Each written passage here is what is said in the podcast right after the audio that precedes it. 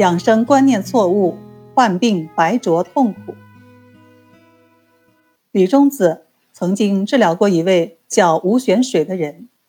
这位吴玄水是谁呢？他到底患了什么样的病呢？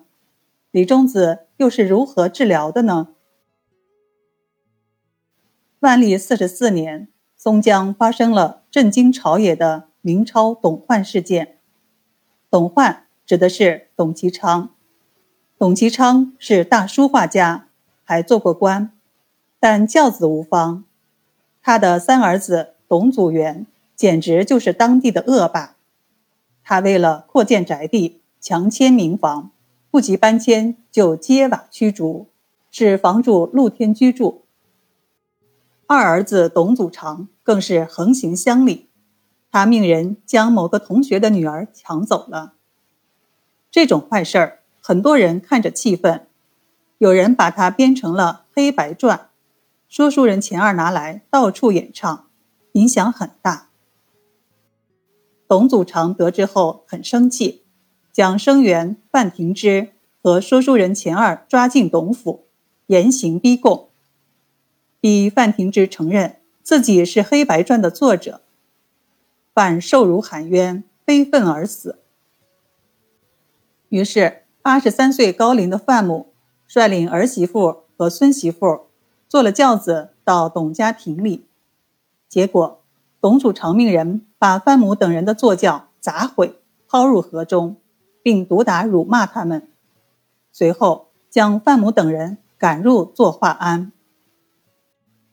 官府迫于董其昌的势力，还包庇董祖常，结果老百姓不干了，松江府城的大街小巷到处都贴满了揭露董其昌父子的帖子。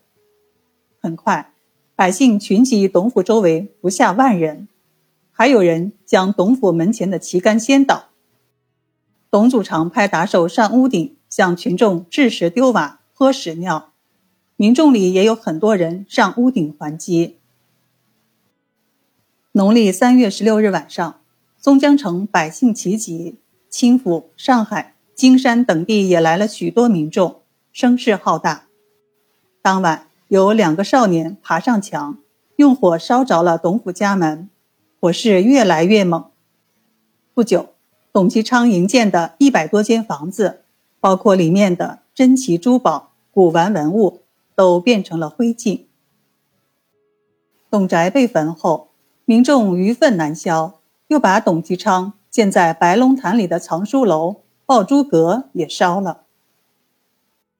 住在苏州的董其昌得到家暴后，急得差点吐血，就给府台学院写了信，要求惩办参与闹事的民众。当时松江府的理刑推官署华亭县事就是吴玄水。吴玄水为人正直，他知道百姓乃因积愤已久，他实在不想助纣为虐，就把牙一咬，脱了乌纱帽，放在衙门的桌子上，挂冠而去了。这个行为博得了老百姓的喝彩，所以吴玄水在当时的松江很有威望。但是，此事最后还是以官府包庇董家了事，两个纵火少年都被杀了。就是这位吴玄水，做官当然没得说，在生活里，他也像普通人一样很想长寿，但是他的养生观念不大对。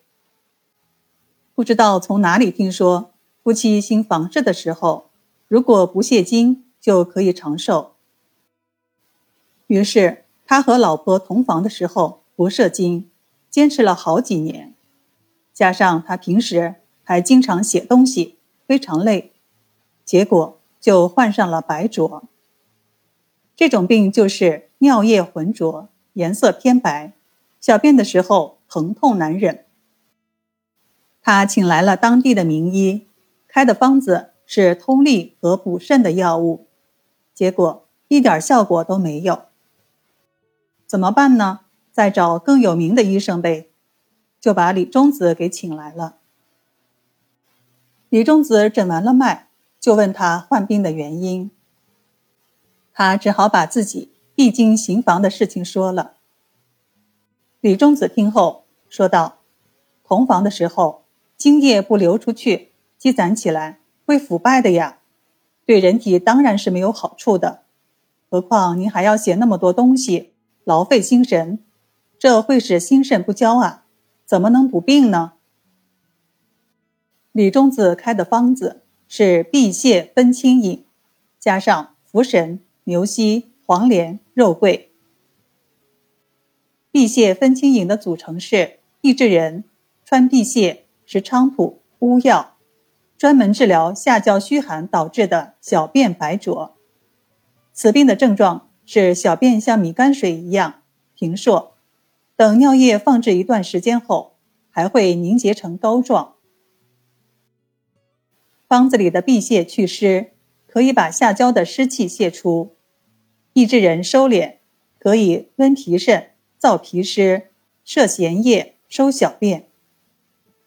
乌药是入肝经的，可以行气宽胀，对于寒性的下焦气痛效果比较好，通常用来治疗疝气等病。同时，乌药也有暖肾、收缩小便的作用。为什么在祛湿的同时还要用收摄的药物呢？因为症状是清浊混杂在一起，要把废物排泄出去，还要把有用的物质留下，所以就在祛湿的同时，还用了乌药、益智仁这样有收摄作用的药物。而石菖蒲可以祛痰宣气、开通心窍，对于热入心包和痰迷心窍等情况。都有很好的作用。那么，既然是治疗小便的疾病，为什么还要用开通心窍的药物呢？原来呀，中医认为这种小便白浊不光是膀胱的问题，主要原因还是肾经虚寒不固，而肾的问题也是因为心神太劳累了，导致心肾不交造成的。方子里还加入了茯神。这也是一味治疗心神的药物。牛膝是补肝肾的，黄连和肉桂一个清心火，一个补肾阳。这是要让水火交泰，达到水火既济的效果。因为李中子认为这个病就是水火不交的原因。这个方子服用下去后没有多久，吴玄水的病就好了。估计在经过这件事情以后。他一定对中医养生有了更清晰的认识，也不会再听信那些乱七八糟的小道消息了。